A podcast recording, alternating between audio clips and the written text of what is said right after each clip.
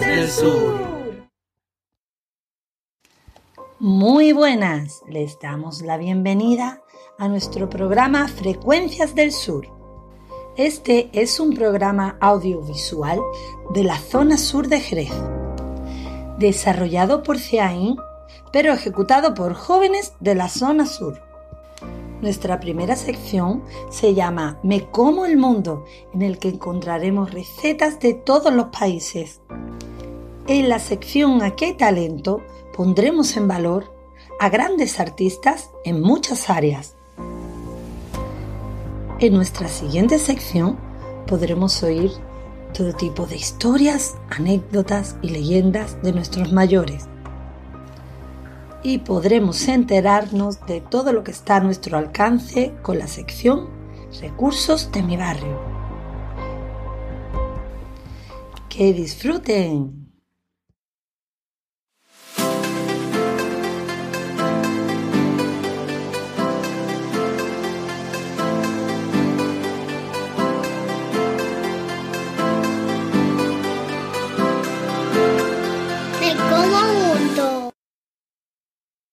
Receta salada.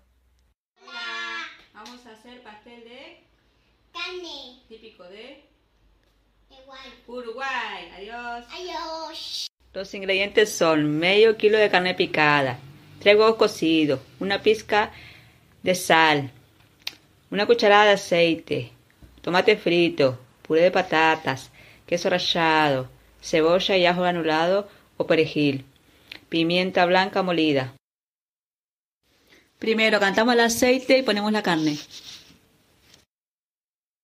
A continuación echamos sal y los demás condimentos. Una vez que tengamos la carne preparada, le echamos el huevo cocido.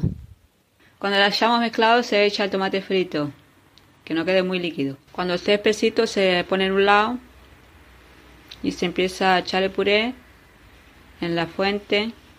Después echamos la carne. Una vez que hemos cubierto con la carne, le echamos el puré restante. Y para terminar, le echamos el queso rallado. Lo metemos al horno previamente calentado 20-30 minutos. Y acá está el resultado, listo para comer. Receta dulce. Vamos a necesitar una cucharada pequeña de levadura, 125 mililitros de agua, 75 gramos de harina de trigo, 15 gramos de harina de maíz, 25 gramos de mantequilla y dos huevos. Primero echamos el agua y a continuación echamos la mantequilla y lo dejamos un poco que hierva. A continuación echamos la harina de maíz y la harina de trigo.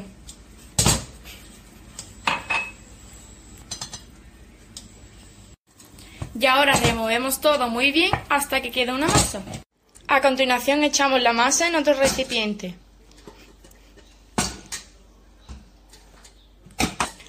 A continuación echamos una cuchara de levadura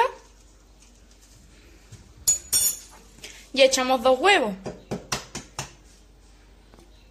Una vez está todo amasado, pasamos a echarlo a una manga pastelera. Una vez la masa ya se fría, vamos haciendo pequeñas montañitas y una vez que hayamos terminado, lo metemos en el horno durante 10 minutos. Una vez lo hayamos sacado del horno, introducimos cacao y este sería el resultado.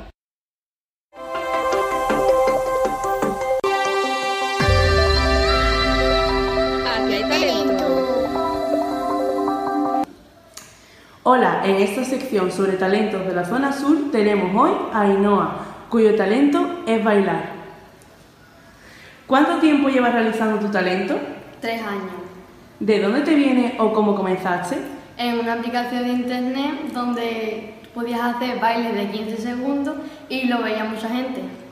¿Qué es lo máximo que has logrado con tu talento? Eh, pues divertí a mis seguidores y mm, en un- algunos vídeos eh, he tenido más de 15.000 reproducciones y visitas y animar a la gente a que ha- haga más vídeos.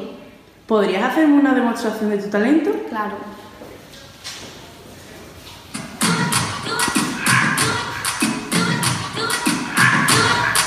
Hola, en esta sección sobre talento de la zona sur tenemos hoy a Isma, cuyo talento es bordar. Hola, ¿Cuánto tiempo llevas realizando tu talento? Uf, pues mm, desde que tenía 13 años o 14 años más o menos. ¿De dónde te viene o cómo comenzaste? Pues me viene mm, de mi abuela. Mi abuela hacía crochet y, y mi madre. Pero la que realmente me enseñó fue mi abuela. Y he seguido los pasos de ella. ¿Qué es lo máximo que has logrado con tu talento? Lo máximo que he logrado, pues realizarme para mí como persona, entretenerme, me relaja muchísimo, pero también he conseguido mm, encargos, encargos que me han hecho mucha gente, han querido que le hiciera top de crochet, farditas de crochet, eh, muñequitos de crochet, varias cositas. ¿Podrías hacerme una demostración de tu talento? Claro, vamos a ver. Ahora mismo estoy haciendo una manta, ¿vale? Bueno, una manta no es, es un, cro- un,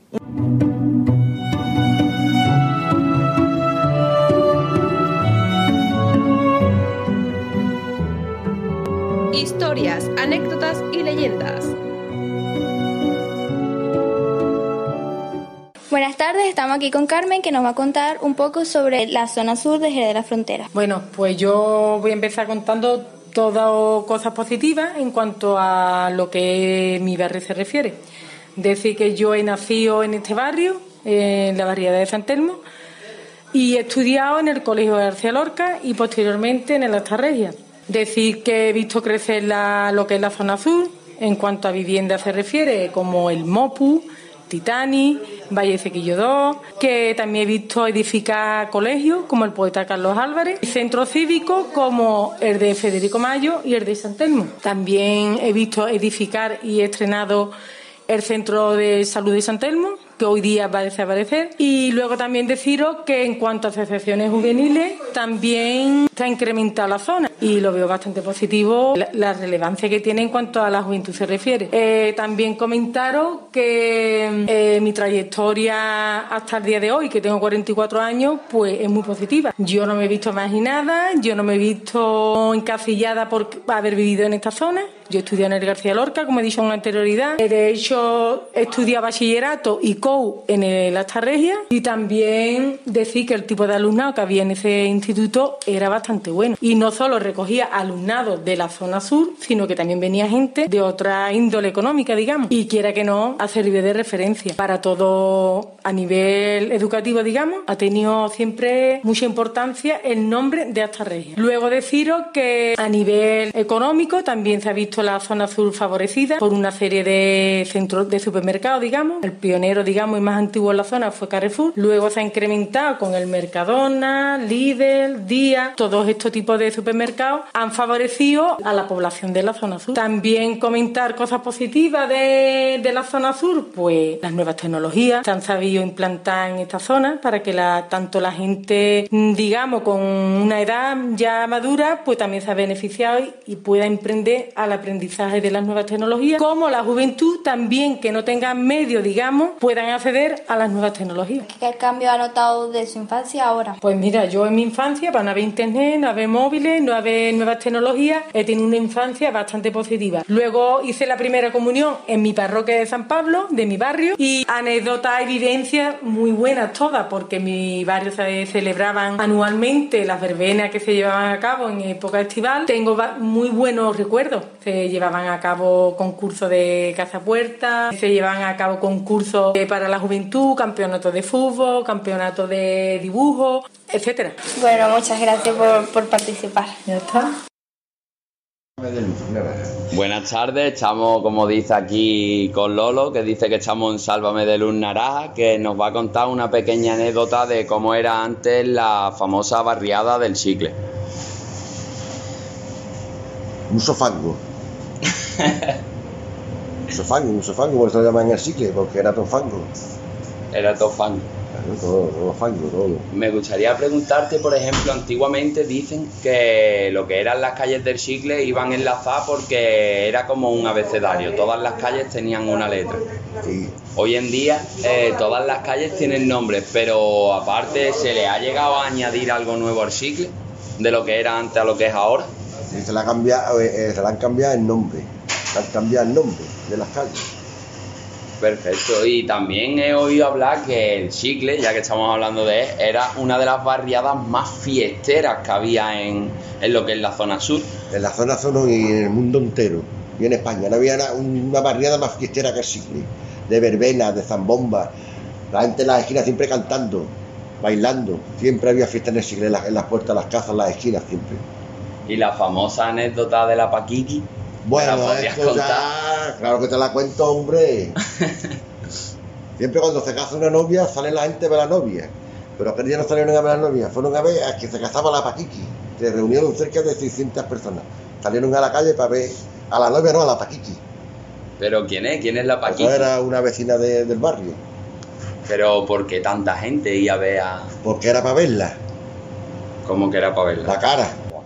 Pues me gustaría ya que me explicaras para terminar la entrevista, en plan, ¿qué es lo que haces tú aquí en la tienda para favorecer a los demás? Yo, pues, con el, con el tema este de la pandemia, Sí. pues yo me he ofrecido a que a la familia no le falte ni el pan.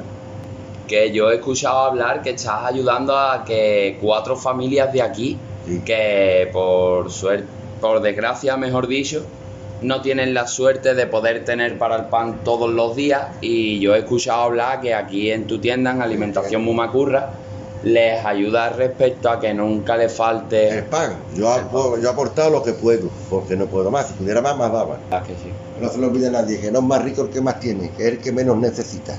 La verdad es que sí. Pues bueno, muchísimas gracias Nada, por entrar aquí estamos para, para y, servirte, hombre. Y esperemos que esto siga creciendo y que muchísimas gracias por tu colaboración. De nada, hombre.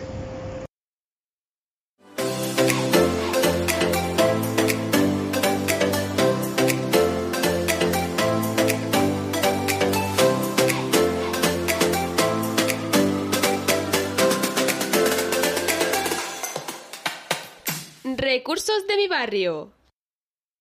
Buenas tardes, hoy estamos aquí en el INEM, situado en la calle Diego Fernández Herrera.